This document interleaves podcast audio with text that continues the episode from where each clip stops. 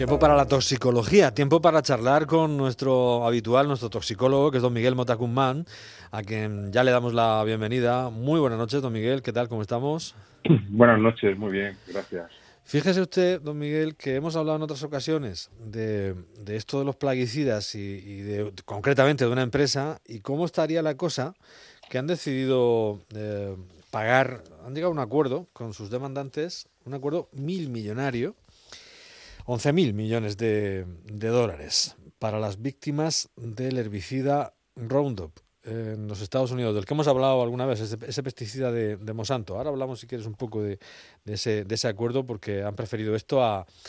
Han preferido esto y no tener que decir que directamente podría producir el linfoma no Hodgkin, que básicamente lo que, lo que ha venido produciendo la enfermedad, el tipo de, cáncer que ha venido produciendo, eh, pero no tienen que, reconocer abiertamente que, podría ser cancerígeno el uso de, este, de este pesticida. Pero en general, que es a lo que, a lo que vamos hoy, y donde a mí me, ha llamado la atención este, este asunto, es que un tercio de los plaguicidas que se venden en el mundo son, a día de hoy, ¿eh?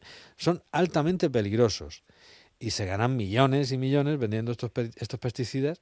Y yo le pregunto a usted, que además usted está en el Carlos III y, en fin, tú sabes cómo, cómo funcionan eh, pues todas las, las, alertas internacionales, los grupos de investigación a nivel, a nivel mundial. Eh, ¿Cómo se puede permitir un, un, tercio, eh? un uso tan alto de, de, productos que pueden ser muy, muy peligrosos y que se siguen, que se siguen usando? ¿Esto no, no se puede parar? Eh, sí, yo si me dejas de llamar de usted, te respondo rápidamente. No, pues lo de usted es una, una, especie de farsa que montamos aquí. a don Miguel, al otro don Miguel que viene antes que usted también le llamo de usted, pero que ah, ni caso. Eh, no, hombre, no, dime.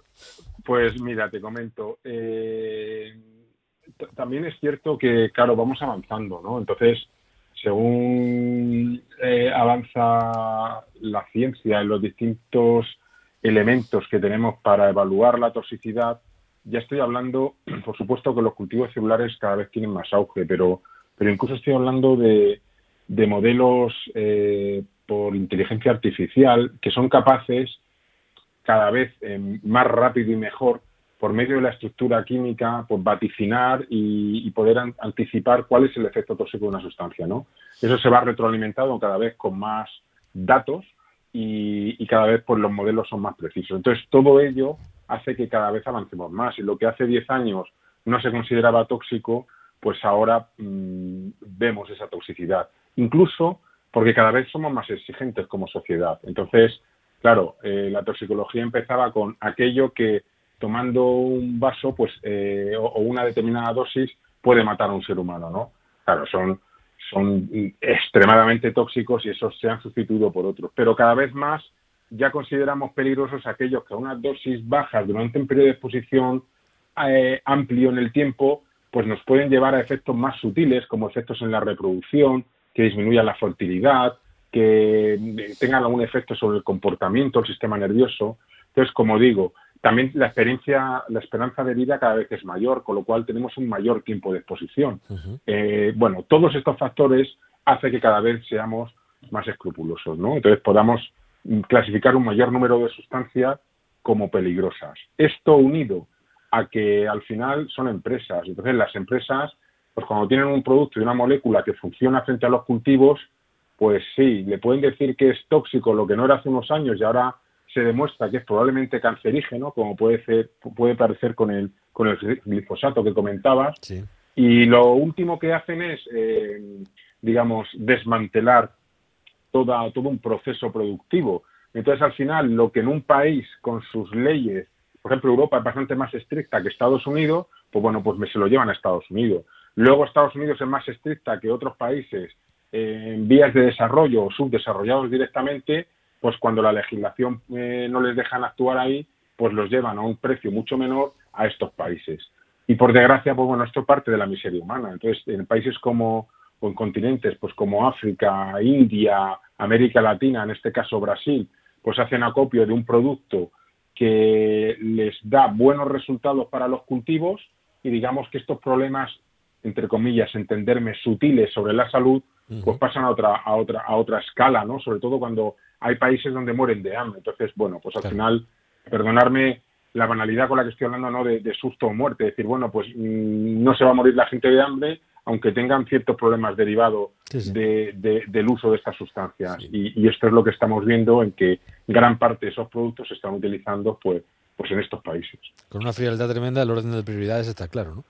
Eh, y fíjate lo que dices de los países, ¿no? Porque solamente el 27% de los, de los plaguicidas en Europa se consideran altamente peligrosos, es una proporción que se reduce al 11% en el Reino Unido, y en contraste, el 45% de los agroquímicos vendidos por los cinco grandes, las cinco grandes empresas que se dedican a esto, pues eh, eh, se están dando con un 65% que contienen estos, estos son altamente peligrosos. En Sudáfrica un 59, en la India o un 49 en Brasil. Es decir, otros países, como tú decías, como tú decías antes. Por cierto, Anented, que es una, una organización eh, periodística que financia Greenpeace y la ONG suiza Ojo Público es la que da estos datos y dice que eh, casi la mitad, un 41%, de los eh, principales productos de los gigantes agroquímicos, o sea, BAS, Bayer, Coterva, FMC y Singenta contienen al menos un plaguicida altamente peligroso, un HHP por sus siglas en, en inglés, de todas ellas.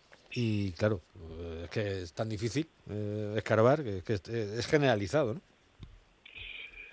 Claro, eh, al final la seguridad tiene un precio. Entonces, si tú estás dispuesto a pagar ese precio, tiene la industria que te permite llegar a moléculas que sean efectivas pero que no tenga ningún efecto perjudicial, pues tienes que pagarlo. Y si no puedes pagarlo, pues tienes que asumir más riesgo. Aquí había una esperanza en el sentido de la, minimización de riesgos, ¿no? Políticas de educación y dar un carnet de, digamos, como el carnet de manipulador de alimentos, pero enfocado al aplicador y al recolector, ¿no? De esta sustancia. Pero claro, eh, ya no es que tú prevengas la intoxicación aguda en el que está aplicando, no hacerlo en contra del viento, utilizar guantes, eh, equipos de protección aerógena, ¿no? Para no inhalarlo. es, el problema es los residuos, el tiempo de espera que tienes que es que tienes que bueno que dilatar la cosecha de ese producto para que no quede materia activa eh, peligrosa. Pero claro, esto con la mm, vorágine en producción de alimento, por ejemplo en Brasil, con la soja, el maíz, el algodón, pues esto a veces no, no ocurre. Trabajan en condiciones eh, infrahumanas y desde luego ahí la evaluación de riesgo eh, adolece ¿no? Eh, esta falta de, evaluación de riesgo. Entonces al final tienen la mezcla perfecta, ya no solo para el aplicador, sino que queden residuos en, ese, en, esos productos. Entonces, bueno, al final evidentemente hay que ir a productos más seguros, pero ya digo, estos son más caros y no hay tantos. Lo, lo ideal sería encontrar ese balance beneficio-riesgo, ¿no? que es el punto medio al que el humano es tan tan reacio a encontrar, ¿no? De decir, bueno, si puedo producir 20, ¿para qué me voy a conformar con 10? Pues venga, pues 20, pero claro, esos 20 tienen un coste ecológico, tienen un coste de erosión, tienen un coste de seguridad, que es lo que hablamos hoy, de seguridad en que, hay que habría que respetar más los plazos de espera para recolectar esos productos y en la medida de lo posible utilizar otro tipo de productos. Pero es lo que digo, al final tenemos la dualidad de, de qué, hacemos, eh, que muera la población por hambre, por falta de alimentos, o renunciar a una seguridad.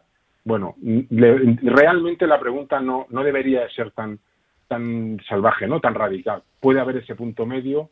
La, la pregunta es si, si dejamos que las empresas sean las que decidan esto, porque siempre va a primar el interés comercial que es lo que ha pasado con Bayer, por ejemplo, el glifosato. Sí, sí.